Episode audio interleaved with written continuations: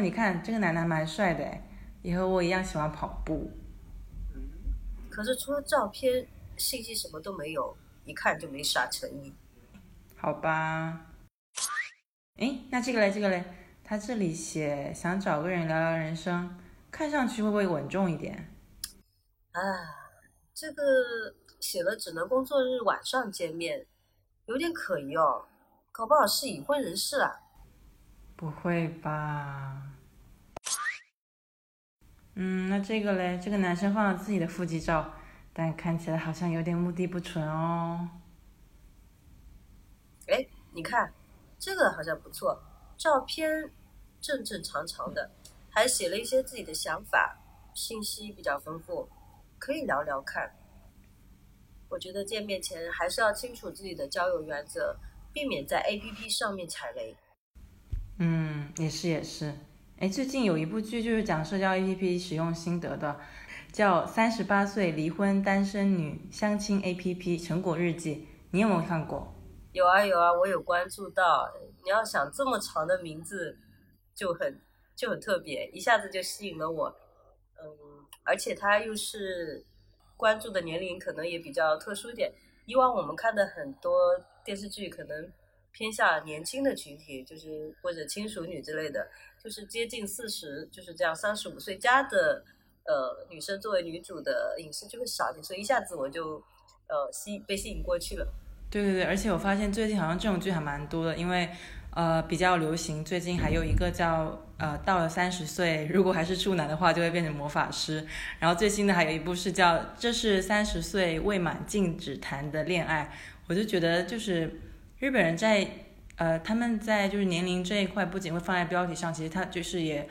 呃展示了他们对就是。这一个部分年龄群体的人，他们的生活现状有呃比较多的关注，我觉得还蛮特别的。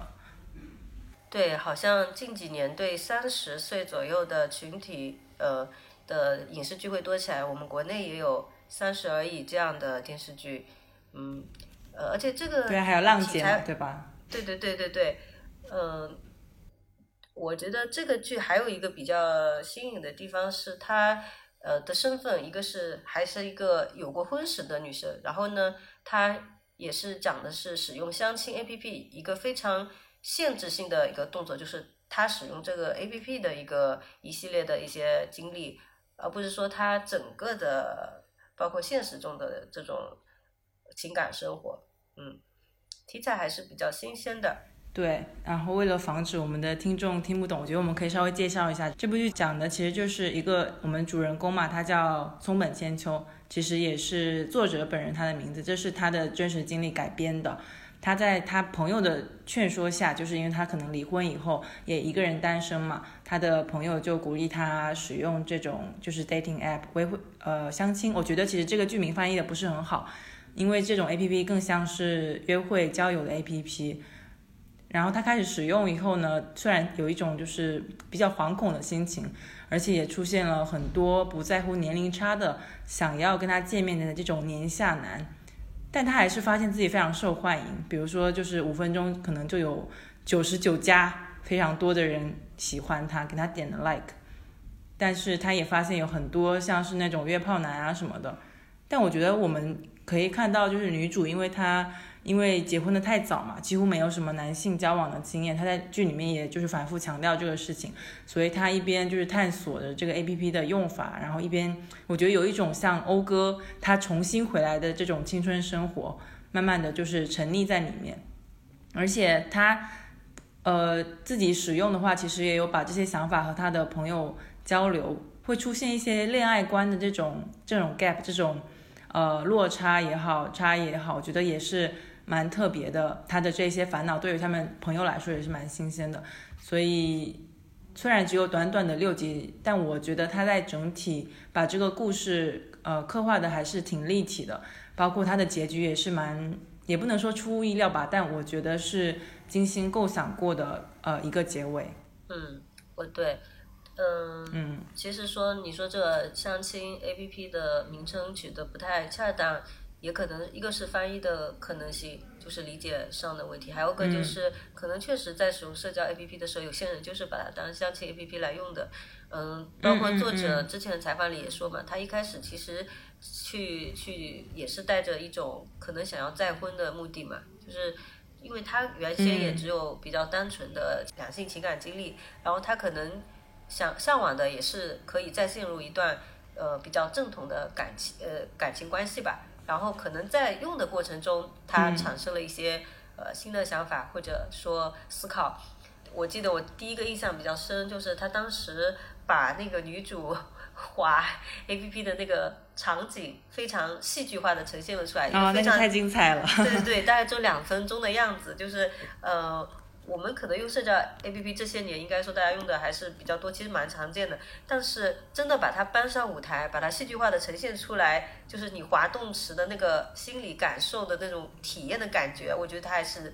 呃，在我看来还是第一步啊，可能我看的不多。然后他就是把那个。呃，一个个男演员不是从幕后到那个框框前，然后有女生，我觉得太生动了，嗯，对对，很生动，就是你在思考的过程，把你为什么左滑，为什么右滑的那种，呃，心态淋漓尽致的展现了出来，然后觉得就是把它一下子放到聚光灯下，让我们去关注到这个现象，我觉得是蛮有蛮有意思，也蛮有意义的，嗯，对对对，而且我觉得还有一个印象特别深刻的点是他在。呃，他特别找了一个距离他家还有一点距离的餐厅，然后在里面就是用开始用这个 A P P，他就是有一种偷偷摸摸不知道在做什么事情，特别担心就是餐厅的那些员工会看到他在使用这个，就是心里其实是呃比较小心翼翼的在使用，但是其实看到那么多帅哥，心里依旧又一边有一点担心，但是一边又。呃，非常快乐的开始使用这种 A P P，对他来说也是非常新鲜的体验。对，所以我觉得这个剧是有点人间观察的意味的，就是有点带着社会学的那种注视的一种目光的。因为你看这个，你刚才短短的描述就很有意思。你看他到了这个餐厅里，他要选一个离自己有点其实切断与自己现实生活距离的一个地方啊，他想把这个用这个东西会变成一个很私密的行为。另外一个，他又怕外界的人怎么看待他使用这个 app，就是他在使用这个 app 的时候，他也会带着一种，呃，就是说外，呃，就是外界怎么看他，别人就是会不会觉得他是一个，呃，就是说用这个 app 的人都是，比如说 传统说的什么不正经的人啊，或者就是说，呃，性性性，呃，两性关系混乱的人啊，或者怎么样，或者带有别有目的去跟异性交往的人啊，就是。可能大家本身对这个相亲 APP，就是社会舆论上还是有带着，对女性来说还有就是在这个剧里啊，好像还是有点压力的。嗯。就说我使用这个 A APP，我也要审视自己，我我我这样做是不是合理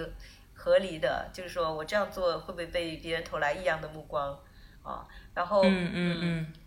然后就是嗯，就是就是好像有一种我们自己在用。他的经历来看自己用的这种感觉，有种旁观旁观自己这个作为女性用社交 APP 的感觉。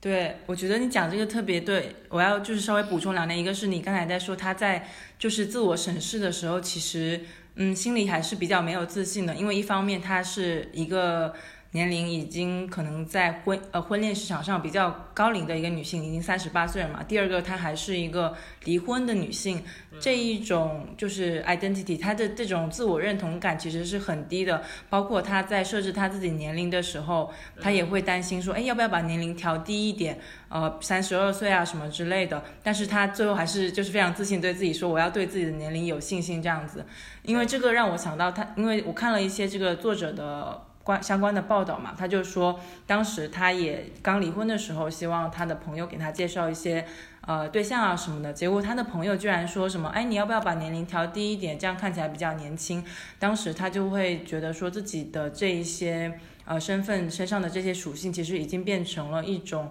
婚恋市场上工人挑选的资源，他自己其实就是信心非常的低。但是在开始使用这个 A P P 以后，他发现。就是能够得到这么多，不管是帅哥啊，或者是其实就是男性的这些喜欢，对他来说这种认认同感感是比较高的。然后第二个你说，呃，就是在你我们会觉得就是看这个剧的时候，呃，代入感非常的强。我觉得包括你讲的他，呃，那个非常经典的画面嘛，他在真的使用这个 A P P 的时候，是有帅哥出现在你前面可攻，就是你左滑右滑，然后他又把自己心里非常细致的这一些想法，觉得这个行不行，为什么不行的这些东西描描写出来，这个是一个很重要一点。第二个是我觉得，呃，我不知道你有没有注意到，就是他就是在拍摄的时候，其实有非常多。千秋就是我们的女主，她对着屏幕讲话，但是其他其他人其实听不到的这一个一个一个细节，这个其实，在呃就是制作上好像是叫第四堵墙嘛，就是女主可以打破这个第四堵第四堵墙跟观众对话，我们就是有可以看到很多就是内心的吐槽啊，或者是她脑海里面的一些画面和片段嘛，我觉得这个非常强调这个镜头的存在感。能让我们就是窥探到女主就内心世界，所以我觉得我们能够这么强烈的和女主产生共鸣，这个也是在就是拍摄的时候，呃设计的很巧妙的一点，嗯。其实它原先也是一个漫画改编过来的嘛，然后他现在的呃就是电视剧的导演，他本身也比较年轻，好像是九一年是吧？就是。她作为一个比较年轻的女性，也应该是说，嗯，我们看的比较年轻啊，就是 在这个应该也是说社交 app 现在用的比较主力的这种年龄层的这种 呃都市女性的这种年龄，我觉得她还是比较准确的把握了，嗯，就现在女性就是说女性事项的一个呃讲述故事的一个方式。我觉得通过你说的这个打破第四堵墙的这种方式，一些独白也好，我们可以很。就是多方位的看到这个千秋这个女主她的比较脆弱的一面，或者是比较可爱的一面，呃，嗯，都有，就是说让这个人物可以更立体，嗯。另外的话，我我还想说一个，就是嗯嗯。他这个就是说，为什么要改年龄啊？包括他一开始要用的时候，就是包括自己的身份也好，包括这个年龄也好，还有他的头像，对，就很挑剔，就拍了好几次，结果最后还是选了一个没有露脸的头像。对对对，他对这个熊这个东西，还是一开始他还是有一种蛮暧昧的状态，就是他不是很明朗自己用这个的态度是怎么样，他只是一开始只是想尝试一下嘛，可能是带着一种好奇心的驱使吧，嗯。然后也是一种体验的心态，然后嗯，我就觉得这部剧它能够一下子，呃，据我们了解，它也是很快的在一年内从漫画变成了呃影视片，就觉得它这个电视化的进程也是非常快的，肯定也是因为它本身有一有一定的热度，才可以获得这样子的一个变化，不然的话就是嗯这样的传播可能是相对比较有限的，我觉得可能也是跟我们现在这个时代。嗯，女性的所处环境有关系。嗯嗯，我们现在不是离呃离婚率也比起以前可能会高一点，离婚的女性比较多，然后她们也不再像过去一样，只能是选择孤身一人，或者是说马上再婚这样两条路，她可能还存在其他的一些生活方式，包括这个千秋女士她现在选的这一种，也像是其中的一种呃选择，可能有一一些社会上已经有一些女性。是在经历这样子的一个生活模式的，所以一下子有共鸣，也会导致她这个片就相对来说比较顺利的呃走向大众。对，我觉得你讲的这个就特别符合每次剧开头不是都会重复，就是女主的一些 daily routine 嘛，她就会说一句说。呃，三十八岁，按理说应该是成为的年龄，反，但是我反而想要恢复恢复这种青春的状态，这是我平成时代最后的冒险记，就是像是她自己开辟的，也不能说她自己开辟啊，就是其实社会也可能也是允许的这种比较多元的道路，能让她她之前经常困扰的就是发生了关系，好像两个人的关系好像就就到此终止了，好像自己的性价值在另另一方那里就已经。呃，走到了尽头的感觉。嗯嗯嗯嗯对，嗯，但我觉得就是这个好像在剧里面，男性和女性在这个就比如说对待这条线的界限有一个就是水平和纵向的一种变化。比如说，男性的话，我们可以看到他们都是追追求想要跨越这一条线，就像是他们的就是性冲动，呃，得到了呃实现，得到了实现以后，他们就会觉得哦非常满足，所以他们其实非常关注的是这个。性本身的发生，但是对于女主来说，我觉得她其实是有一个心理上的变化。比如说一开始的时候，她其实是比较拒绝，至少在我来看，她是比较拒绝这种呃以纯睡觉为目的的交往。就像是她一开始可能遇到了有一个呃小奶狗，不是嘛，就是一个比较年轻的演员嘛。他和他其实就是一种偏体验性的交往，他们两个去河边散步啊、拍照，或者是后来到那种猫咖去一起玩聊天，非常简单的这种体验就能让他觉得非常的满足和自在。但后面他开始有点认真的，我觉得是因为他遇到可能是理想上他觉得比较能够呃满足他要求的这种男性，他反而会开始觉得有一点自卑啊，因为男生太完美，而且会。有这种想要好好约会啊，甚至是在非常在乎对方已读不回的想法，所以就是从这一块方面，我觉得他就是慢慢的会展现他原来的可能价值取向，就是会觉得呃还是想要好好认真约会的。但是这个在后面他跟其他男性的呃关系发展，慢慢的他开始接受这种从身体发展的关系，比如说有一个。呃，有一个广告代理店的男的嘛，他长得很就很帅，大家都知道，可能看过都有印象。他后来，他一开始虽然比较抗拒他们两个这种性关系的发生，但后面因为两个人可能是在身体上比较契合，而且也感受到这个男的对他尊重，他开始接受这种呃，比如就是 P Y 的这个关系。嗯，虽然最后他可能是。因为发生一些事情嘛，可能会对，呃，在从 A P P 或者是从，呃，身体上开始的关系会有一些疑惑或者失望，但是最后最后他给我们的结局是，他好像已经接受了这个事实，也不会影响他，比如说在上面找到一些陪伴或者是温暖。他就是从心理上接受了这个之后，好像他一个人，我觉得他是变得非常自洽，他也不会觉得说这个东西是不行的，或者是我一定要怎么怎么样。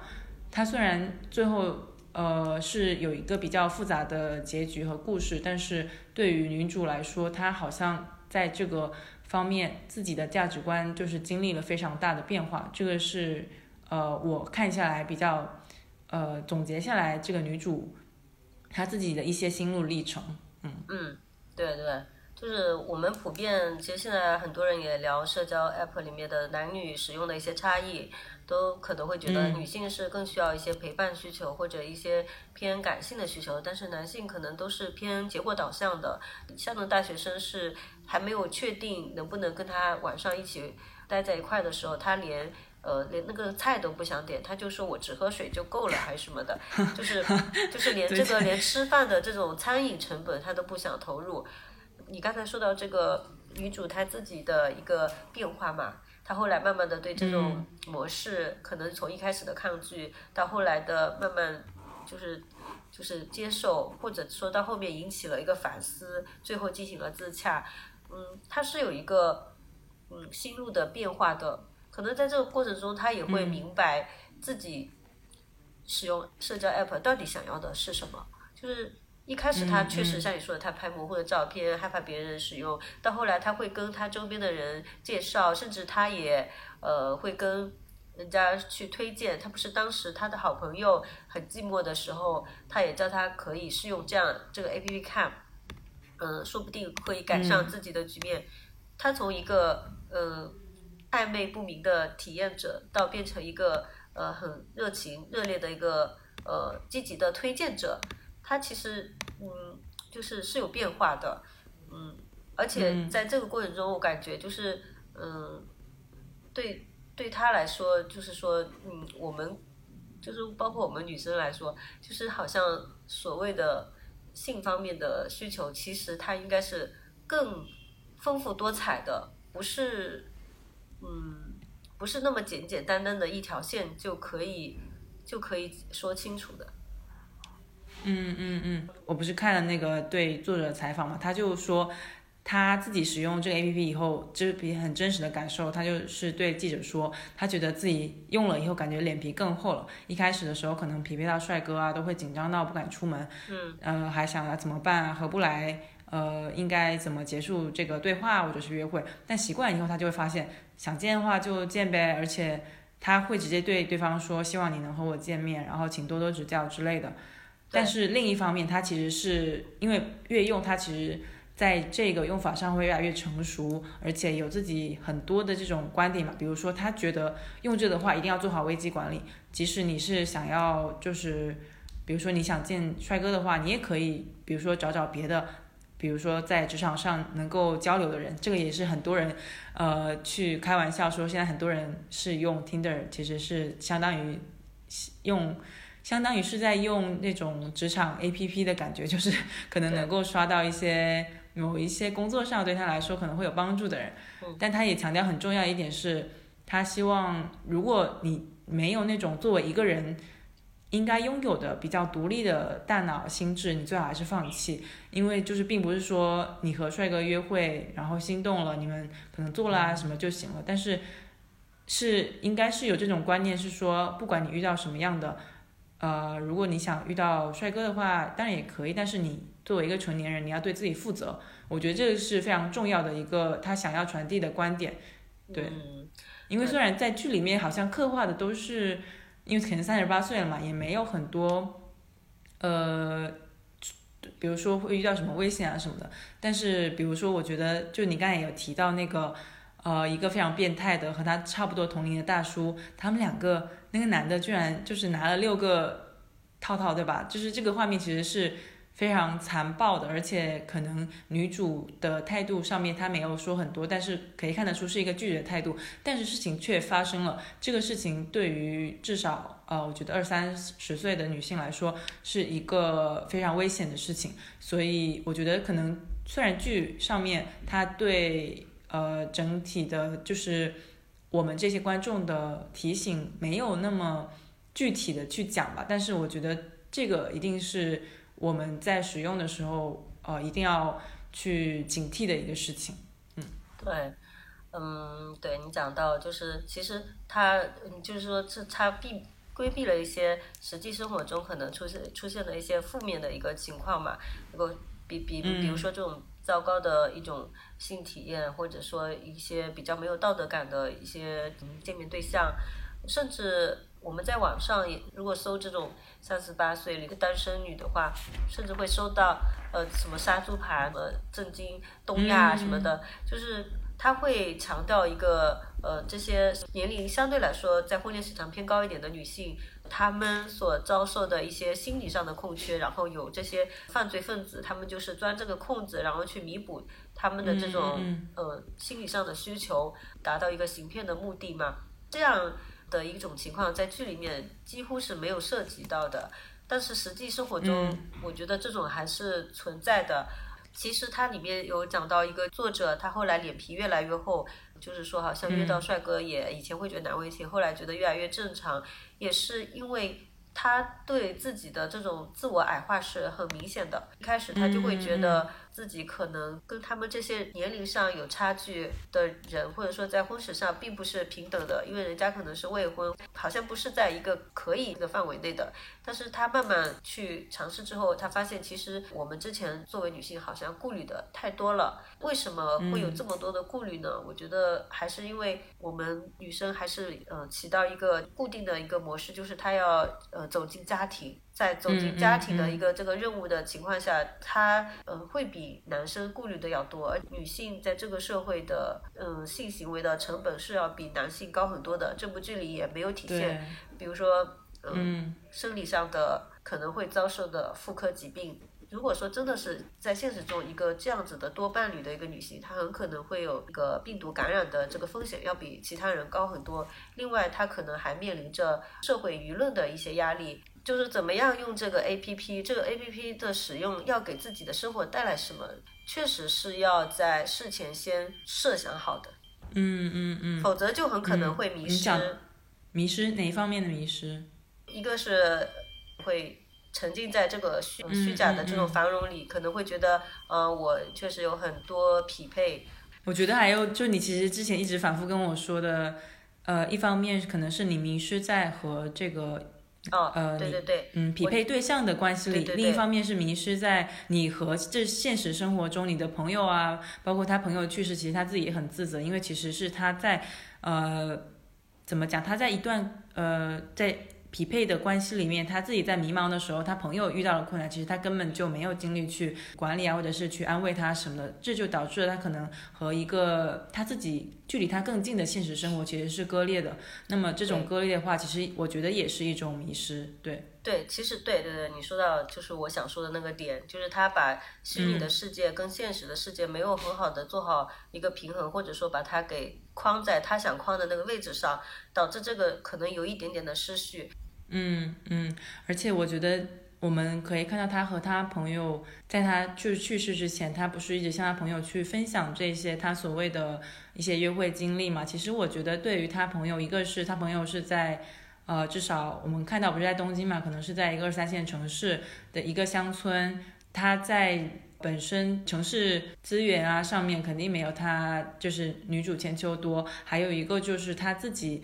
因为也是就是婚姻不顺利，需要参加了一些那种相亲会啊什么的，也是有很多男的可能上来就直接想要睡她什么的，他其实心理压力很大。但是他朋友可能因为他自己有。呃，比如说有自己的房子啊，或者是有一份比较稳定的工作，加上他自己的呃外貌资源可能也是比较丰富的，遇到了一些男性也没有特别糟糕的体验，所以他在分享的时候，其实无形中去给他朋友一种，我觉得至少是无形的压力。虽然他朋友可能是呃时时刻刻都在听他开心的分享这些东西，但是嗯这一方面。他自己也会有这种，我觉得至少算是同辈压力了，就觉得为什么他就是过得这么好，我却是在这种一个小村落啊，然后找不到呃自己想要的爱情，呃工作可能也不太顺利，这个的话可能也是导致他嗯朋友最后走投无路的一个原因吧。对，所以还是会蛮感慨说，假设真的是在这种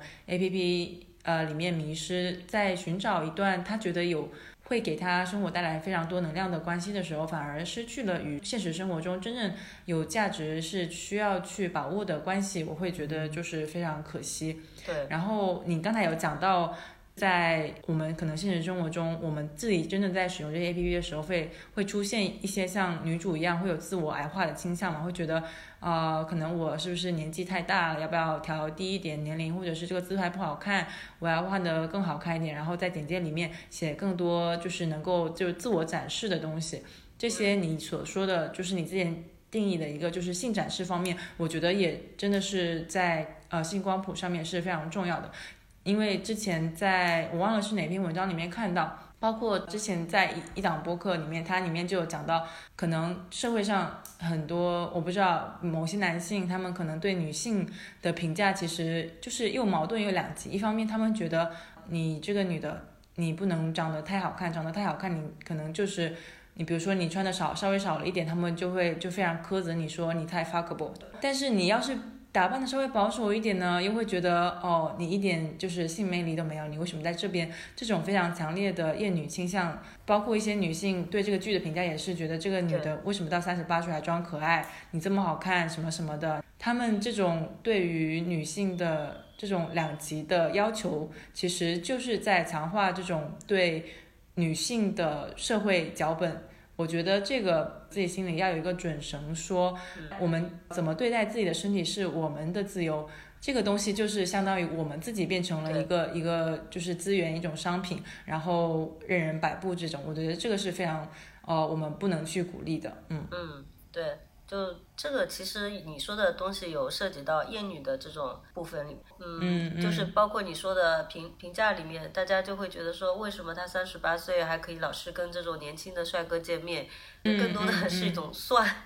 好像作为同性群体，不但没有觉得他可以跨越年龄去相对嗯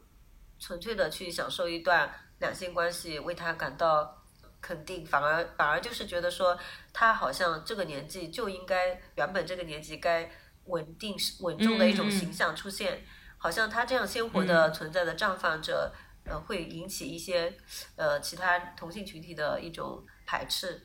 嗯，刚才你说到性展示嘛，其实就是因为我们女性的一个性的嗯需求，我觉得它是非常它的。层次对它是多元，它应该是有很多层次的。但是具具体到这个层次，它是孰轻孰重，每个人的优先序嗯优先排序肯定是不一样。比如说在这个剧里面，我们可以看到他要拍一个照片，他自己觉得很好的姿态，就是我觉得他是性展示是。呃，性需求里面一个很大的一个东西，呃，包括我们说去约会一个异性，我们可能要把头发洗干净，然后把洗个澡，然后穿上自己喜欢的衣服，呃，甚至可能还要选一款自己喜欢的香水，啊，整个过程让你可能感觉到自己的性别唤起是很明显的。你在工作或者在家庭生活中，你更多的像一个工具人嘛，要么是打工的，是不是？然后要么在家庭里可可能有照料的义务。呃，那么养育人是不是？呃，嗯，就是一个很很功功能向的一个人，女性有承担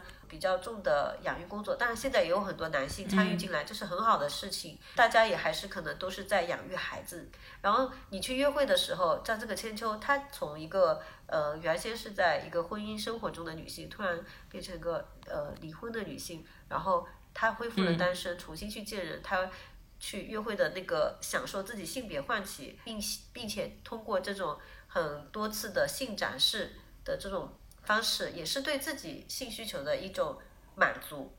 我我喷香水，我约会，我被男生嗯，就是说约会的时候，他会为我打开车门，可以尊重我的一种方式相处的时候，我就会觉得我此刻好像很散发着女性气质。那个模特男满足他的。罗曼蒂克的那种也是一种幻想嘛，可以说是一种性的幻想，就是他会幻想我们两个人是相知相应的。可能对比起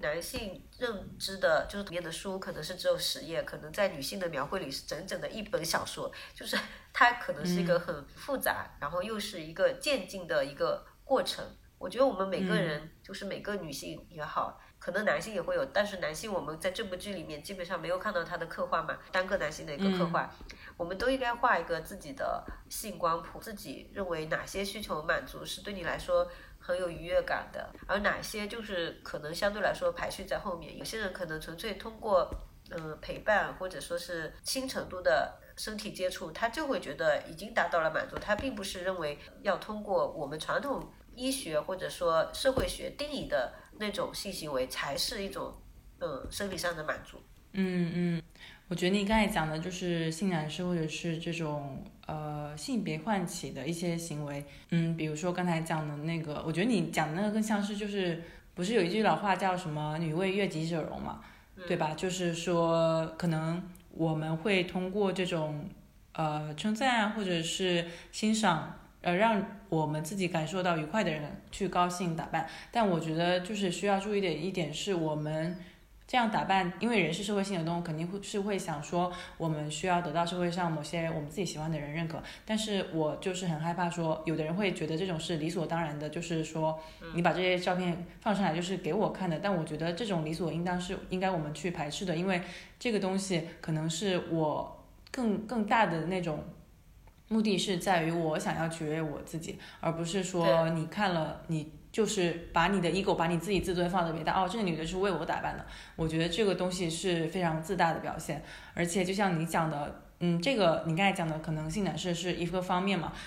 跨越那条线可能它只是表示一个呃怎么讲，你们两个有。那么一个体验而已，但是它对于，比如说还有你刚才讲的，我觉得你刚才提到呃心理的各种亲密程度嘛，比如说那个有一个那个西瓜头的。陪他逛衣服的男的可能就是向他表示一些亲密，但是慢慢的他和那个和他逛猫咖的男生，他们是有一种就是心理上的互相照应，有一些默契，甚至到后面他会感受到自己被尊重，这些价值是在这个心理的亲密程度上这一条线上，他去慢慢去延展和呃延展和丰富的。但是对于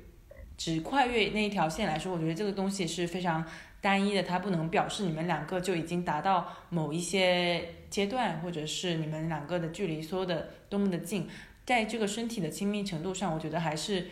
呃，不仅仅是就是生理学上你们两个就发生什么样的行为，可能还包括你们，我觉得就算是牵手、拥抱，他们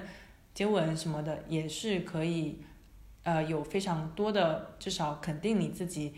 你们两个关系的这种价值的东西存在，所以我觉得可能不管是在你们的身体接触方面，还是在精神接触方面，这些反馈都是呃彼此需要去沟通的，而不是就是很纯粹的说，哦，我们两个就是发生这个行为，我们就是就是达到了一个什么样的高度，反而它只可能是一个你们两个关系的一个附带品而已，这个东西的价值不应该被。高估或者是什么样，它可能是需要有更多的，就像是那个马斯洛需求理论嘛，上面可能有更多的情感价值啊，或者是被尊重的呃这些价值存在，来让你们两个的关系才能够达到一个呃比较贴切的一个高度上面。其实你刚才讲的这个啊，就是我讲的光谱的问题，就是嗯，大家都普遍会认为那个呃生理上的接触会是更高的一个权限的东西，会把它放在嗯。更强的一个亲密程度上，但往往有可能对于不同的人是不一样的，所以两个人如果说想更默契、更和谐的在一起，我就完完全可以尝试着描绘一下各自的光谱，然后把它进行比对，这样子达到一个相对。呃，一致的一个关系认同，还有一个就是说，以前都是讲女为悦己者容嘛，但是随着我们女性群体的地位提高，收入的提高，就是我觉得是女容为悦己呀，是我觉得自己漂漂亮亮的，我呈现一个很好的形象，我在大家面前呈现一个，或者说在我自己的镜子里看到我自己光鲜亮丽的。难道不是让自己开心的一件事情吗？不要给他加上那么多的那种象征意味，不管是异性还是同性，就是想让自己出现在生活这个场景里更美好而已。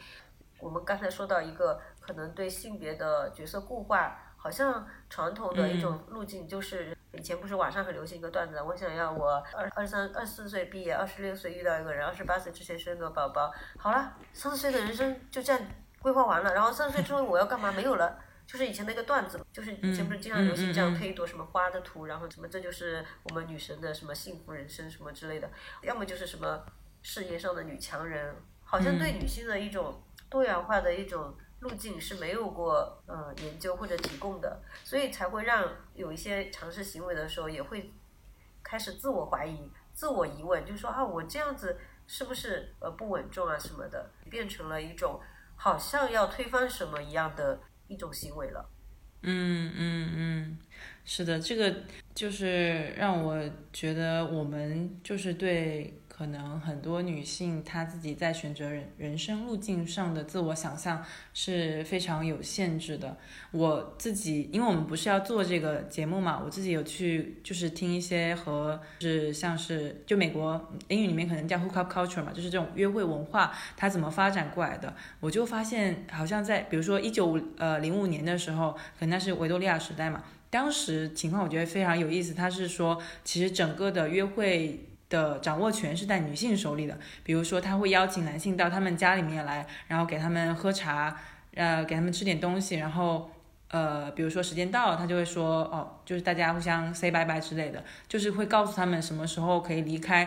整个的，我觉得约会的整个秩序是比较严肃的，呃，有有有纪律的那种，反而不是说是由男性主导的，所以我就觉得特别有意思。包括呃，可能六零年代不是有那个性解放运动嘛？当时就是有一个问题，就是说，虽然是这种明面上是说性解放运动，但其实是可能我们在男女方面本身是有一些呃生活条件选择上的差异。他们就是当时是把男性他们的这种生活方式优呃优先级列得更高，所以他们开始做一些男性会做的事情，比如说他们要喝就是 whisky 啊，然后呃他们就会开始。倾向于去做男生才可以做的事情，让自己有这种男性气概。比如说，当时这个约会文化，男生可能会去就约很多人、很多异性或者是他们喜欢的人出来玩。女性女性也开始慢慢做这个事情了，就是这个东西像是呃一个男性的传统被提到了一个很高的地位。那我我就会觉得说，哦。当时听到这个就观点还蛮震撼的，因为我们自己选择的道路反而不是说我们自己决定想自己想做什么，即使是是在这种性解放的运动里面，我们甚至是想要去做男生才能做的事情，然后把我们自己的等级抬高一个 level。这个其实现在听起来会非常的呃有点愚蠢，但是。又觉得它是一个历史发展的过程，我们好像是在慢慢的争取这些权利，但这些权利到底应该怎么去定义它？我们应该做呃良家妇女，还是我们应该出门找工作，完全不结婚，甚至是有一个比如说像在剧里面描述的这种呃生活路径？它反而是，呃，可能在就是历史发展进程中慢慢发展过来的，所以我会觉得，可能以后我们是需要去拓宽这种想象力，而不是说一定要怎么样，一定你不能生孩子，因为你是女权，你一定不能生孩子，或者是你一定要在家里呃带孩子啊什么的，就是这些东西是非常固化的。我们应该把这些呃权利应该更多的去放开，而不是专注于评价评价，呃，以一种。呃，所谓的道德道德制高点上面去，呃，从上往下看，嗯，我觉得这个东西，嗯，是应该我们要要注意的，嗯。嗯，我觉得你讲的就是比较深远啊，讲了一些历史性，就是前面的一些事情。但是我觉得里面有一个我是蛮有疑问的，就是你说他们以前的约会是比较严肃，而且是比较有仪式感、有门槛的，就是男生要到了家里吃茶。然后才会决定他就是后续还可不可以再交往，是这意思吗？嗯嗯，我觉得这应该是集中于某部分女性，而不是所有女性吧。因为嗯嗯，因为我觉得很可能是因为以前的女性可能是更割裂的，她很有可能是一个不是性别方面的问题，而是一个阶层方面的问题。比如说她自己女性，她已经解决了生存问题。她的家境家境比较呃优优渥的一些家庭里的女性，可能她可以享受这种更严肃的一种嗯相亲的权利，但是嗯可能更多的女性，比如说农民家，就是说底层的一些妇女，她们连解决生存的问题都可能有问题，所以她们以前会通过婚姻的形式来解决自己的生生存问题。我们也知道以前可能更依赖嗯体力活吧，或者说是嗯。呃，哪怕要高学历的才能获得好的工作，那以前由于这种两性的关系不平等，嗯，女性她在获得体力性的工作上，她有生理性的缺呃这个劣势，然后在读书问题上，可能由于这种问题，可能家里也不会让女孩子呃更好的完成学业，那就注定可能在这个方面有一部分女性她不不会把这个恋爱的一个达到自由恋爱的这种。或者说有主主权的一种恋爱作为自己的最先的一个目标，他可能还是要解决一个生存需求。嗯，但是到了现在，一个女生想养活自己，可以说不是那么难的吧？在现在这个社会，就是说，所以她就会有一些呃机会去更好的去选择自己真正想要的伴侣是什么样的。所以我我会觉得，其实我们是从一个覆盖面来说，整体女性还是有提升的。虽然说看上去。线上的这种 A P P 啊什么的，比以前可能更随性，但是实际上我们涉及到考量的部分会比以前更深思熟虑。我们会想到两个人的价值观到底到底匹不匹配，会想到说呃两个人的生活方式是不是没有摩擦，呃会想到嗯这个人的人格是不是我认同或者之类的，就是他想的问题会更细致，而不像以前可能啊我们看上去这个。描写上他们在约会吃茶更有仪式感，更嗯委婉的一种见面方式，根本没有透露两个人的信息，就说更露骨的交往信息。但实际上可能考虑的是什么呢？比如说这个人的外貌，或者说他家境，或者说是他是不是嗯教育背景啊、工作啊是不是合适？其实反而更粗暴了。嗯嗯嗯嗯，哦，你我觉得你讲的这个非常到点上，因为其实你强调的是。我可以总结为，其实是一种约会文化的阶级性嘛，对吧？因为我刚才讲的那个，我觉得肯定是它是针对一部分群体的，比如说美国的白人女性，对吧？他们才有，呃，可能家里有条件支持他们去邀请男性来家里，然后呃给他们一呃让他们就是吃吃喝喝啊，呃什么的，肯定是在社会阶级上是呃位于高位的。你也让我想到了，就是其实在这部剧里面，它是。对，不仅仅是整体的可能使用优惠 APP 的这种大环境有一个美化，呃，一个是我们刚才也有讲了很多嘛，女主她自己本身的不管各个条件的，呃，各个条件肯定是处于就是中上水平的，加上她遇到的那些男性也是，嗯，至少没有发生什么特别严重的恶劣事件。但我觉得，就是这部剧对于我们应该如何使用这些软件，呃，缺少一个比较深刻的反思。我们应该怎么使用这些东西？我们应该怎么对待使用自这些东西的自己？我们应该如何？就像我们刚才非常讨论非常多的。呃，怎么去是怎么去对待自己的身体？怎么对待你第一次见到的完全陌生的，但是可能对你想入非非的人？这些东西其实他讲的是几乎没有提到的，所以我会觉，就如果让我挑剔这部剧的一个点的话，我觉得这个是呃比较严重的一个问题，包括他在里面刻画女主她在呃。面对男性的这种求欢的时候，他一种半推半就的这种态度，我觉得，呃，要不是它是一个日本可能深夜电视台零点播放的一个剧，那么它对于一个，嗯，可能比他就我像我们这样的二三十岁的呃女性来说，她的指导作用可能就是价值是非常低的。她没有告诉我们不被尊重的时候要被反抗，对，她好像没有告诉我们不要做什么，而是。女主做了什么而已，她就是把这个故事讲出来了而已。对，嗯，我觉得这个是她一个比较大的漏洞，因为她从这个社会影响面上其实很不好的一个示范。好像就是像她当时对，其实他想要喊停的一个关系里面，他好像没有任何的一个措施去阻止。他后来只是觉得很糟糕，然后不见这个人，这个是一个非常弱的干预。甚至嗯，我们当时也讨论到嘛，就是他可能整个剧的基调它是比较美好的，然后也是比较女性化的，就是比较柔和的一个状态，他不可能会去插入这么嗯一个强烈的一个尖锐的一个话题，把这个气氛给打破。但是你也可以用其他的方式，比如说轻描淡写的带过，比如说第二天呃女主跟她的好朋友分享，朋友叫她应该报警，或者说应该怎么样对这个男。男呃对这个男的呃用户采取一些行为什么的都没有讲到，我觉得那就可能会让一些本来经历就没有很丰富，或者说对怎么呃看待自己身体的女性会产生一个错误的示范，好像遭遇糟糕的性、糟糕的一些对象的时候，我就只能这样忍气吞声，我就只能让他得过且过。那我觉得嗯这样子是很很不合适的。嗯，对，而且他就是单方面的，非常不爱惜自己身体的，对对，是非非常不爱惜自己，而且这样子的话，就是说像这个女性，她可能已经有一定的社会阅历，她还知道怎么去呃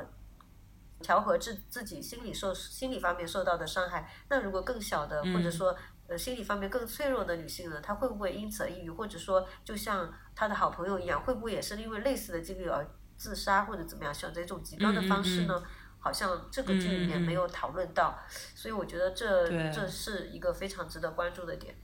对，没错。嗯，所以他不是还拍了一个二十五岁的呃女性使用相亲 APP 的一个呃算是三级的一个呃番外的一个东西，是不是？对对对，对，就是可能会有一些关于这个的补充。嗯，我觉得他一个比较精彩的，也和主剧能够区分开来，就是他。和朋友在讨论的时候，他朋友也会教他一些小技巧。我觉得这个反而是，嗯，比证据有一些更重要的就是启示作用。比如说，呃，他有讲到，我随便列一个，列几个，他就说，呃，即使是 A P P 上的渣男消失啦，我的人生也不会不会改变，渣男我都一律删掉。这个其实就是对比对比于这个千秋而言，他自己做的非常果断的一个行动。然后还有比如说第二个。在见面之前，他他朋友就告诉他说，最好给自己设一个防线，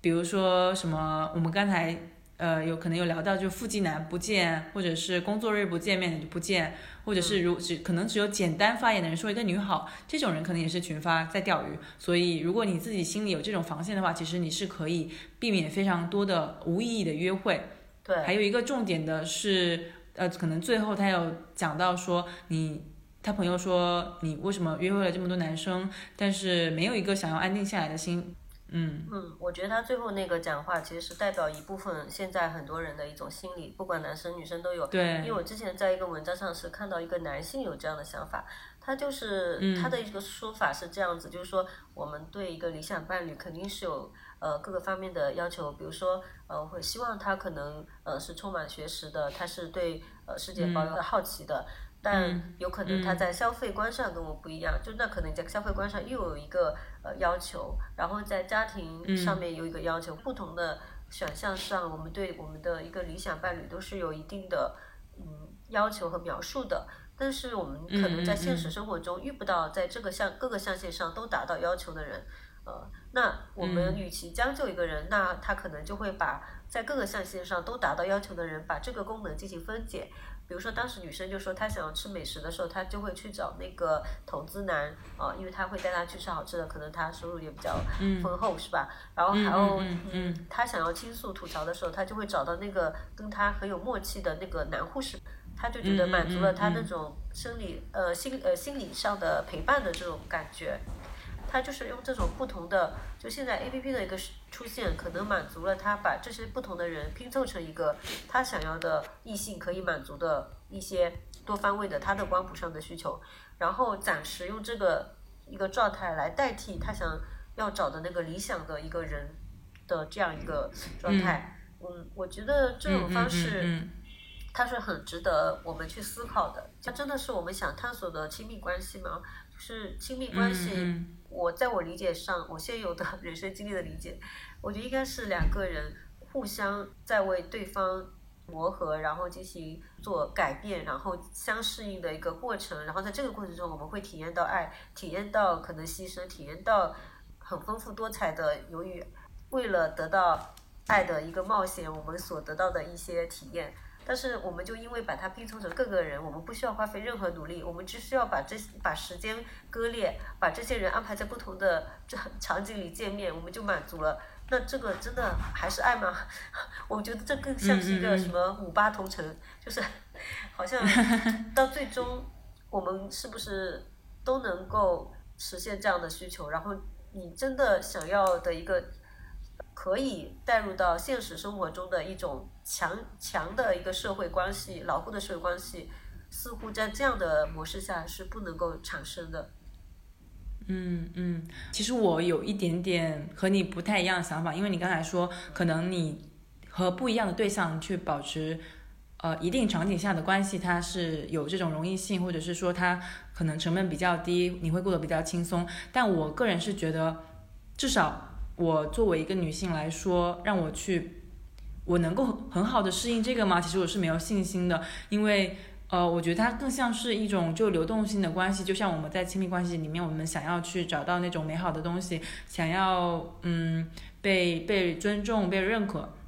嗯，但是在这种约会文化里面，它反而是给你相反的东西，比如说他会，你和这个对象，你你的所谓的那个对象，你们就处的。关系你是更需要精力去维护的，你要保持你们两个不越过那个线，你可能只越过性的那条线，但是在情感方面你要不不能越过那条线。对。那如果越过的话，反而你你们两个就是产生的这种呃不对称的需要感，其实是会让你比较难受的。我之前有看到一句话，就是讲的还蛮对的，就是他说在这种呃 attachment management，就是亲密关系的管理里面。Casual sex is not easy. Being friends with benefits too. 他就是说，呃，这种你们就很随意的性，其实是也并不简单的。呃，你们只做这种利益关系上的有利益关系的朋友，也是不简单的。所以我觉得这个东西其实比较好的，呃，告诉我们说，不管你选择什么样的关系，其实你自己都要付出一样。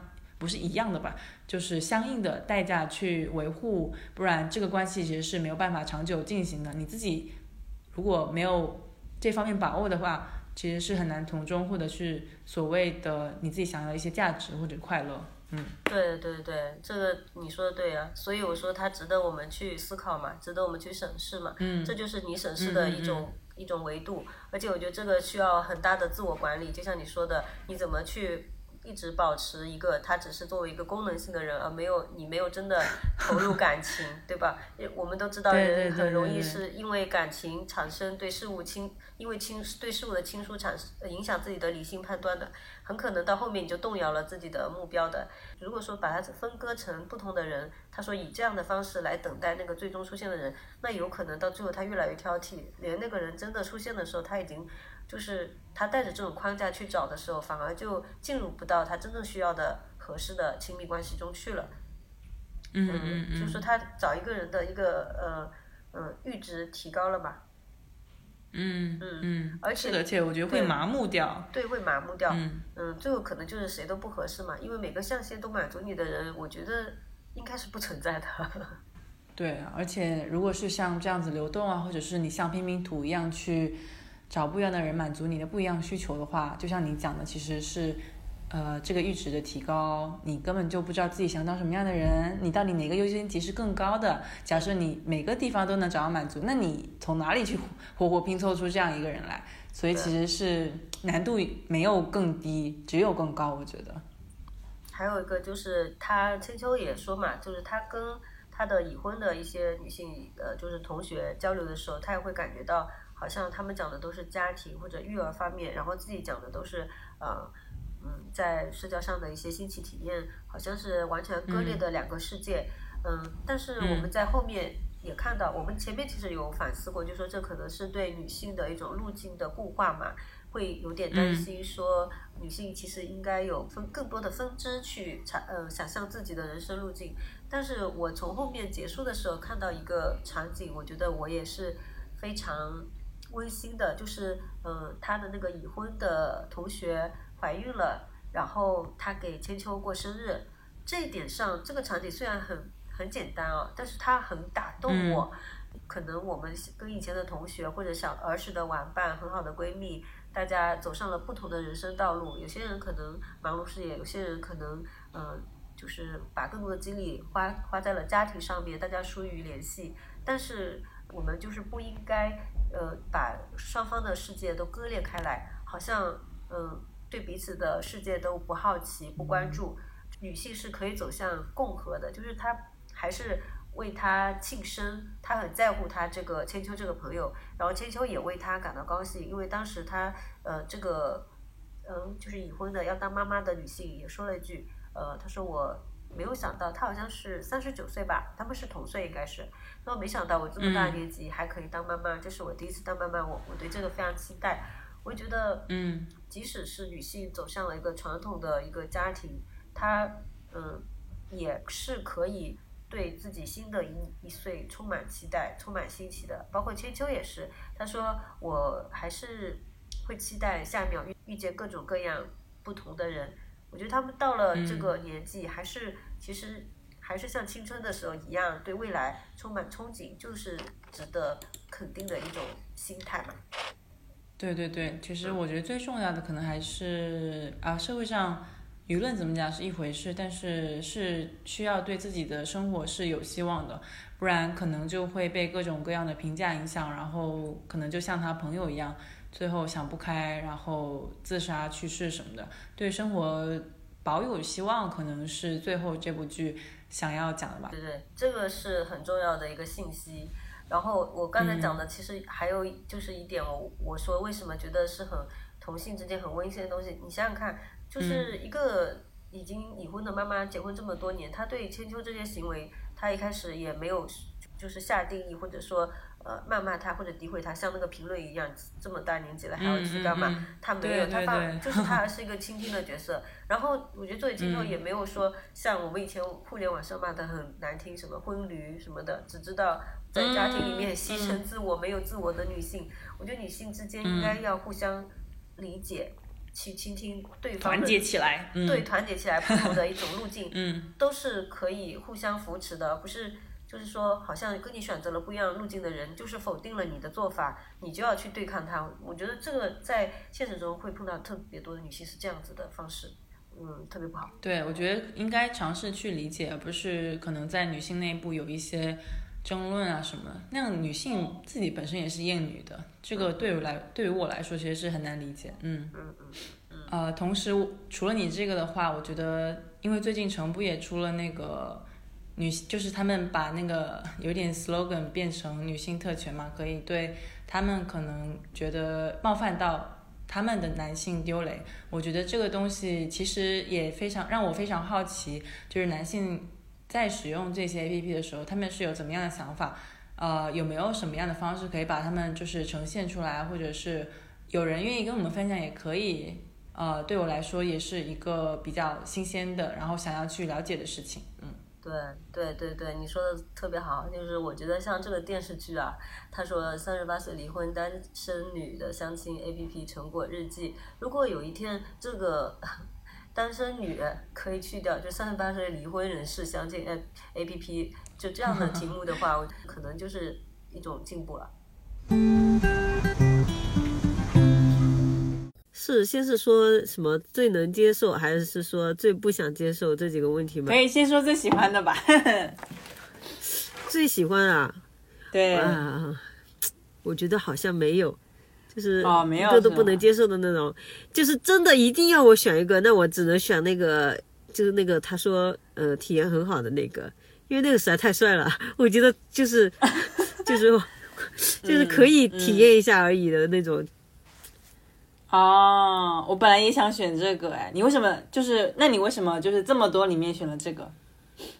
嗯，因为其实他那几个什么。呃，年轻的什么演员啊，还有一些，嗯，呃，就是尽管面容姣好的小弟弟，在我看来都很不靠谱。然后就是他们呈现出来的那种幼稚的气息啊，在我看来都是那种很怎么说呢？嗯，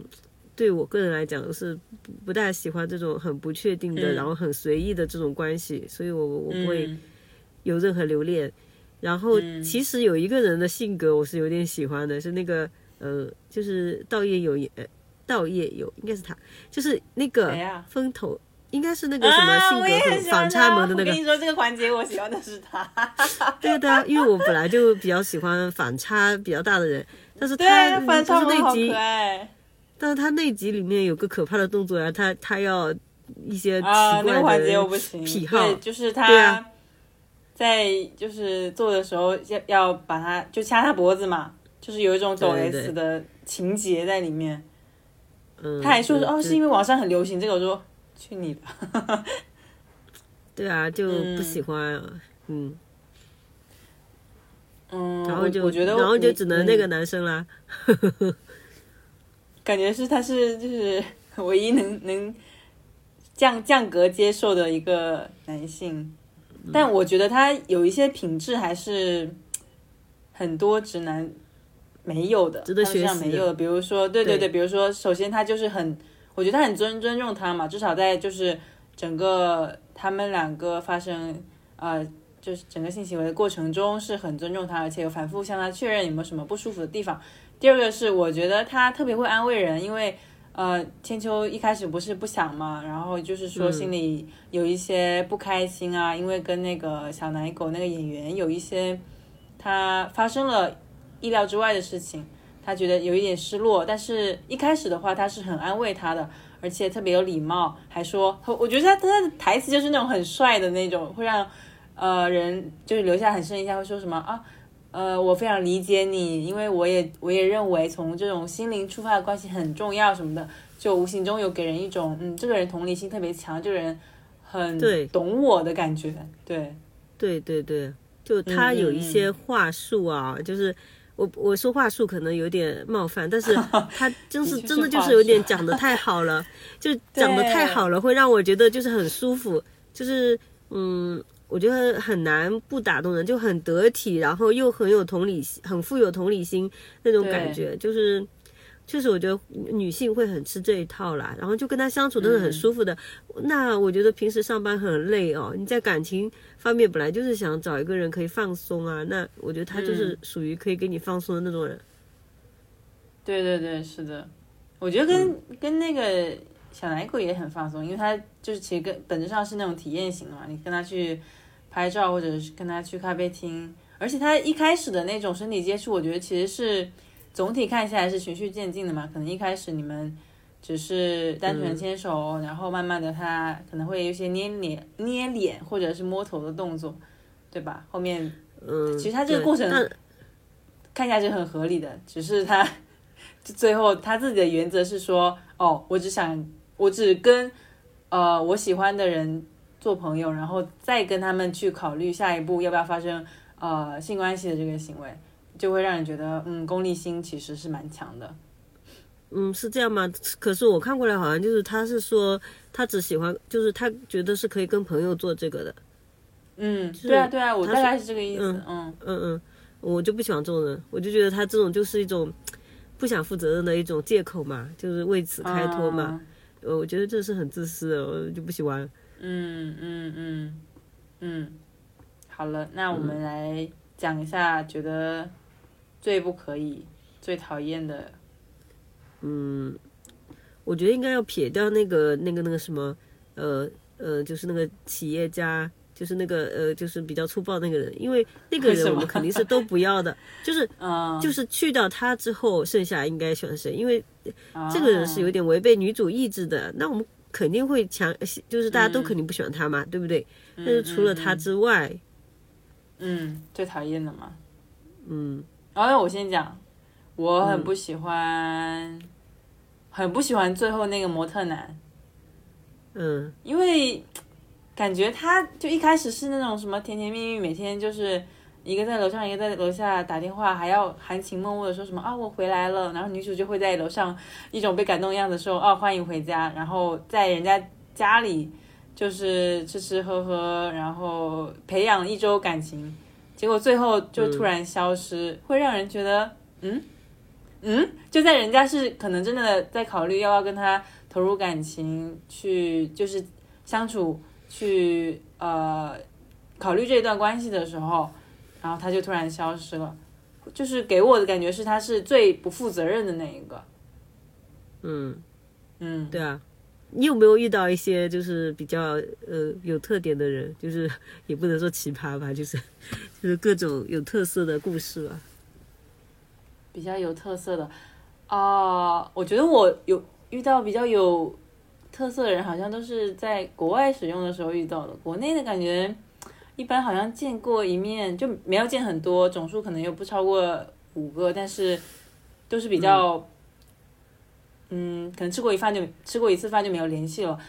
呃，在国外有一次是一个加拿大男生嘛，然后他要来就是伦敦玩，刚好就是嗯我们两个有有在聊天，他就说你会不会带我逛一下伦敦？我说好啊。所以就是这个其实不是说我们两个是想要见面干什么，就是抱着某些目的见面了，只是我作为一个可能呃比他在伦敦待的久的一个人，带他去稍微逛一下伦敦，所以当时就是见面的时候还感觉像是一个旅伴嘛，因为当时去的地方，比如说我们去了那个狄更斯的，他有一个呃故居，看了他家就是一些就是摆设啊，还有一些他自己的故事什么的，后面。还想去另外一个博物馆的时候，结果发现那个地方就完全没开，我就觉得自己导游做的非常失败，当时还挺尴尬的。但是他就是态度也很好，说没关系啊，就随便走走。后来我们就去了那个看伦敦眼嘛，当时就是临近圣诞节，所以呃，就是河边有很多那种小摊啊，我们还就合了一张照，那张照是我 就是主动说要不要呃拍一张合照什么的，嗯。就是会觉得说还还蛮难得的体验，虽然那天吃的咖喱就是很难吃，但是我觉得其实最呃比较重要或者说比较有趣的就是说，呃，在一次非常呃特别经历里面，你和一个陌生人探索一个城市的那个感觉，可能一般你嗯。人不会做这种事情，对你不会就路路边突然拉一个你们没有聊过呃半个小时的人，就说哦我们要不要去嗯探索一下这座城市什么的。但是那天就就让我觉得嗯也算是一种可能性吧，就是你们不一定说要很有目的，或者是从长远来看，你们考虑你们的关系啊，要一起做什么事情，只是一个很就是随机的事件，在就通过这个 app 以它为契机就发生了。所以我呃对这次经历还印象蛮深刻的。嗯，我要讲一个很奇葩的事情，就是我有一次啊，在一个 A P P 上，就是我正好，嗯、就去之前去旅游前，呃，有有一个男生跟我，嗯、就是聊的还蛮好的，就是但是也不是说很好，就是没有聊到很多爱好，仅仅是觉得这个人讲话还挺真诚的。然后结果我我去旅游的时候，他就跟我说，呃，你能不能帮我代购一个东西，就是好像是鼻炎的。一个药，那个上面写的什么 A G，一个紫色的一个东西，然后他就跟我说，嗯、帮他代购两个。我说好的。然后那那次去就是买那些化护肤品的时候，药妆的时候，我我还真的把它带了。结果等我回来之后，我就发现我找不到这个人了。然后啊，一直到现在，对，就是一直到现在，我这两个东西都没有寄出去。然后我就等于说自己花了两百多块钱买了个。不知道两百三百，反正就花那么几百块钱买了个根本用不到的一个东西，然后就看着它快要过期了，然后我就那次还在那个呃，就是个人动态上发我。那时候已经一年过去了，然后我发了个朋友类似朋友圈的东西，说去年这个时候我在什么什么地方有人叫我代购两盒这个东西，我带回来了，你人呢？然后结果没有人理我，就是我觉得 我我我现在想想，我觉得我对啊，我就他就我其实他也不是解除匹配，可能就是我真的找不到他了，因为后面可能新的匹配进来了，然后就是我找不到他了，然后呢，他也确实没有来问过我，嗯，就是可能他也不用这个 A P P 了，反正就是我们失联了，然后就是很无辜的那两盒东西，然后我就看着觉得就是嗯，我我就觉得自己为什么呢？为什么要那么好心帮人家带呢？而且人家搞不好也只是找个借口跟我联系一下，他会真的找不到人代购吗？就越想越觉得自己傻，哦，说明只是一个借口，想要接近你，拉近你们的距离，很有可能啊，这都是男生的如此的塑料。对啊，就是，对啊，就是说我认真了，人家我付出了两三百块钱，然后结果人家根本就没有给我发出一个地址啊。其实社交 APP 我用的蛮多的，像上次我们在呃呃，就是有一期随机波动，不是跟聊到成的那个时候，上面其实有一个听众留言讲到那个 Join 嘛，这个嗯 Join 嗯我那时候也下过。然后我记得我当时还算一个比较活跃的用户，然后他们有一些活动我还经常参加。他一开始是一个问答式的，然后嗯、呃我觉得用问答的方式其实还蛮有趣的，而且他那个问答里面有些是用语音回答的，就是你用文字可能还看不出一个人就是说是什么样的，但是你用语音去回答一个问题的时候，你不觉得他的这个讲话的对呀、他的那个页、就是你滑的页面里就会出现这个人对一个问题的回答，他可能是自己选答吗的一个问题，哦。对对对，自问自答的。哦，嗯，或者他会我有点忘了，反正就是他可以用语音回答，有可能是他问你一个什么问题，你要用语音回答这样子的。然后，嗯嗯嗯，我当时也用了一段时间，呃，因为他当时也是比较呃反对，就是说这种纯看颜值的交往，然后也比较想做一个女性呃友好的一个社交 APP，所以用了一段时间。那时候我记得他们的那个创始人宇宙，呃，他还会经常就是就是鼓励我们。就是大家多去互动啊什么的，然后还还送了，我记得参加个活动还送了一本书，收到了他们送的一本书，但是现在好像这 A P P 也已经啊凉掉了，好像我听说，啊，就是吗？嗯，对对对，好像是这样。我我很久没用了，上次就是跟那个听众交流，他是这么说的。然后在 Join 上，我当时也呃认识了，就是加了三个人的微信。然后现在虽然没什么交流，但但是当时我记得还是嗯有比较深的呃互动的，就可能跟他是因为这种问题似的。嗯嗯嗯嗯嗯嗯，你让我想到我在做这个，就我们不是做这个选题，我稍微做一点调研，就是除了、嗯。我觉得你你讲这个 Join 的，它整个语音设置还蛮有意思的，它有回答问题，而且语音本身就是一个，我觉得是一个比较亲密的，呃，一种就介质嘛。对，你可以更快的，就是更多方面了解这个人。我后面有听说一个 A P P 叫 Good Night，好像是台湾那边开发的 A P P，它其实是一个呃也是匹配的软件嘛，但是它是用嗯电话，就是你们一匹配上，你们可能就直接打电话，可能打个十分钟。后面再决定要不要就是进一步交流什么，但我没有用，因为我有点害怕，就第一次跟陌生人打电话，所以我还蛮好。奇，真的有用过，对，有用过的人他是什么感受？对，我没有用这个 A P P，但是我用的是 Soul 后面发开发的，Soul 后面真的是什么、什么都乱来，就它原先就是匹配嘛，用一个性格测试，然后说你是什么星球的人，然后然后就可以在不同的星球上匹配，或者是呃跨星球匹配，然后后来它就有一个语音匹配，语音匹配就是你可以打电话跟人家聊，然后聊到可能时间到了，你要对。你要决定，就是说要不要公开你的页面，就是说，如果你不公啊开页面，哎，那就是抄他的呀，那个搜是 抄别人的。然后呢，然后呢？对啊，他后面还开发了视频匹配，你懂吗？然后视频匹配还有那种，哎，对啊，他但是他那个视频匹配嗯就是有呃有有有带一个什么呃贴纸头套的那种，但是啊我我记得我有一次试用的时候，我就发现这个还不是很灵敏的，就是嗯，可、哦，他我后来会就跑出来，对不对？脱落对啊，就是 就很奇怪，而且就是我在想，他后来不知道是不是把这个贴纸弄去了，好像我就觉得这样很容易，人家就是裸聊啊什么，对不对？如果一上来就是一个哦衣冠不整的人，你不是很恐怖吗？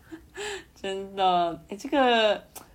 审查成本太高了吧？还是他们根根本就不审查，很可怕哎。所以，所以他后来受有段时间不是被调查还是什么下架，反正就那时候。嗯，有一段时间，他陷入一个被要求整改的一灰色了，个灰色。地带了，嗯，对啊。说回那个语音匹配吧，我觉得语音匹嗯匹配啊，就是他当时我有思考过这个问题，因为我那时候有段时间很沉迷研究社交 APP，我觉得社交 APP 我简直是社交 APP 产品经理那种，然后 然后我就想说，这语音匹配有个很好的东西，就是它现在说的声音是一个很亲密的介质嘛，然后很多人嗯、呃回到家之后，他其实就想找个人聊聊天，然后嗯。他又不能这么快的找到一个人，他用这个匹配方式，他就可以匹配啊。然后他一天有十次机会嘛，那等于说你这个声音不满意，那个声音不满意，总有十次机会匹配到你相对还满意的人，然后可以跟他聊一下。呃，嗯我觉得对一个人来说，就是嗯，平常缺乏交流的人来说也是有帮助他，有一个心理的缓解作用吧。然后我会想起那个电影，他不是就是一个智能的呃机器人在跟他交流，他爱上那个机器人吧，呃这个就有点像。如果说他真的能够，嗯，在十个人里面你能匹配到一个嗯能跟你交流的人，那你其实都不用找伴侣了。我觉得，就是有些人如果他只是想要一个倾诉的人的话，他不用见面啊，他只要在需求在生活中都完成了，他晚上只要打开手，然后匹配一个人，然后就听他倾诉，跟他聊天交流。呃，如果能够达到跟那个一样的话，那其实就很像那个电影里的一个场景。嗯嗯，但是实际生活中没有这么理想啦，就是匹匹配到很多人都是比较，我觉得他可能没有做很好的筛选，那就因为用户很多嘛，就我遇到的情况就是很多都是一上来就是，嗯，一听就是感觉他跟我可能聊不到一块去的，因为他就会说在哪儿啊，干嘛呢，躺着了没啊，洗了吗？就这种。如果真的是想用它来认识个朋友的话，还是觉得成本太高了。嗯呃，你说跟一个人用打字交流二十分钟，跟语音打二十分钟还是完全不一样的。嗯，是的，你电话交流的时候，你不能干其他事情，你很投入，所以说可能效率比较高。但是对于你真的要做其他事情的话，就会觉得有种好像不能干别的事情。但是打字啊或者干嘛就就还好，就是你你可以做其他事情嘛？哦，觉其实我觉得这个主要是心理那个成本比较高，因为你要接受你跟一个不太熟的人，你们就要马上进行这种比较亲密的呃声音的上面的接触。因为我想到我呃突然想到我之前也是就有跟网友可能聊了一两天吧，然后就是有一天晚上我就是我其实其实是突发奇想的一个点子，我就说。因为那天刚好我们两个人都因为工作事情就是不太开心，我说那要不要打个电话？结果他很快跟我说声好，我觉得特别，呃，那个时候是我们两个的心理防线其实已经降得非常低了，所以他马上就答应的时候我还蛮开心的。后来就就互相听彼此吐槽了，可能有半个小时吧，就说可能工作今天被领导骂啦，然后呃工作不是特别顺利，项目进展可能有点慢什么的，就是一个非常快闪的电话，当时就会觉得还就是。蛮特别，而且没有给彼此特别大压力，说我们呃不太熟，就马上要语音电话什么的，反而是在有一定的呃认识的基础上去进行的这样一个事情。但我觉得，如果像是软件上面一上来就要视频聊天，一上来就是音频聊天，真的是呃那种没有呃我不知道这个是不是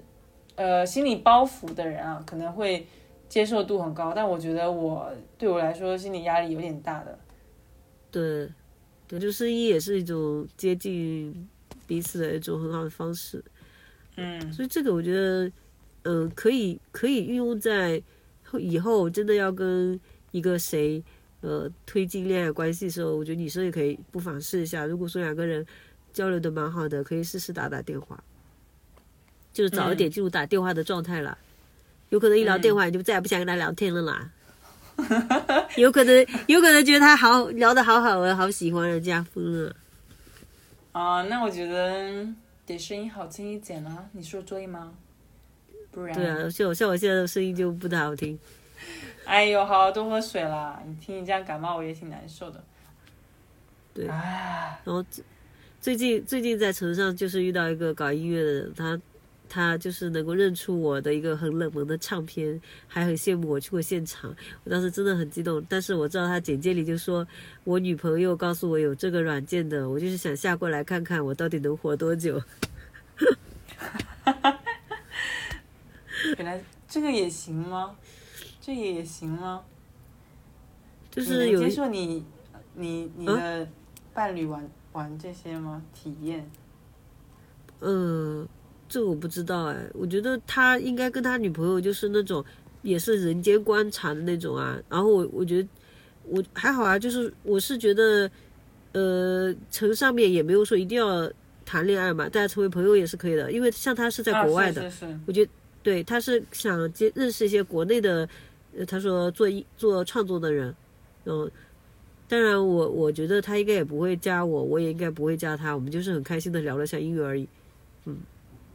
嗯，那还好，那还好，不然其实这个东西会，它给人安不安全感太强了，对吧？嗯，但是现在确实很多人都是有伴侣在用啊，我知道的男生蛮多的，因为我就有在 A P P 上看到过我朋友的老公。这个好像剧里面的情节有没有？呃，剧里面没有啊，他是说认识的人吧？如果看到了嘛，但是有认识，的人对对啊，我我看到了，然后当时我我还在想我要不要告诉我的闺蜜，但是后来想想还是不要，因为我也搞不清楚人家用这个 A P P 是什么目的，然后增加他们夫妻之间的猜忌也不太好，然后就没有没有那个，嗯，但是我朋友就是我有另外的朋友知道了这个事情，他就跟我说，你为什么当时不跟他匹配一下呢？看看会发生什么事情。我在我在城上面也刷过一个我还蛮熟的人，而且是在、嗯、在上海，我不敢不敢刷他，不知道、嗯、感觉很尴尬呀，你不觉得很尴尬吗？蛮熟的人不会是林航吧？啊？不不不不不不，我跟他呃没有没有没有是另外另别的别的，不会是金丝吧？不是不是不会是瓦 总？不不不不不，哦算是极客的人啊，但是这还是不要说了，嗯 危险对。那你接下来还会继续用吗？你觉得？嗯，会啊，会啊，我就趁他最近用户比较多，呃，赶紧用一用啊。薅一下羊毛嘛，你这句话听起来就特别像，嗯。就是就是他好不容易用户多起来，我觉得我也有义务在这个时候有义务活跃下来配合一下。就是毕竟你是社交 APP 的 queen 对吗？对，我已经我已经离开这个宝座很久了，真的很久没有用了，都沉迷在极客上、哦、夺回主权。不是，就是重新焕发这个该有的姿态。就之前就是都在